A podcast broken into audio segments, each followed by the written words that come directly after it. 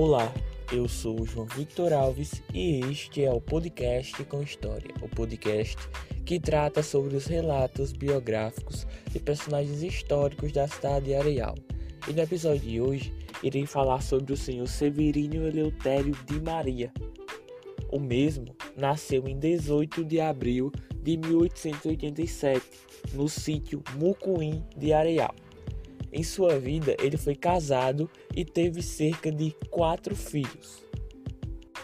O senhor Severino foi bastante influente na cidade de Areal, tendo passagem pela vida pública da cidade.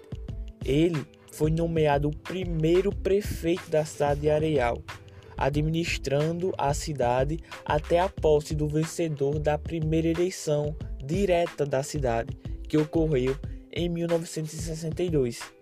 O senhor Severino também foi um grande empresário da região, sendo o proprietário de uma das maiores lojas têxteis da região de Areal, atraindo muitos comerciantes para comprar as peças de tecido de sua loja têxtil. Ele era dono também de vastas terras na região de Areal.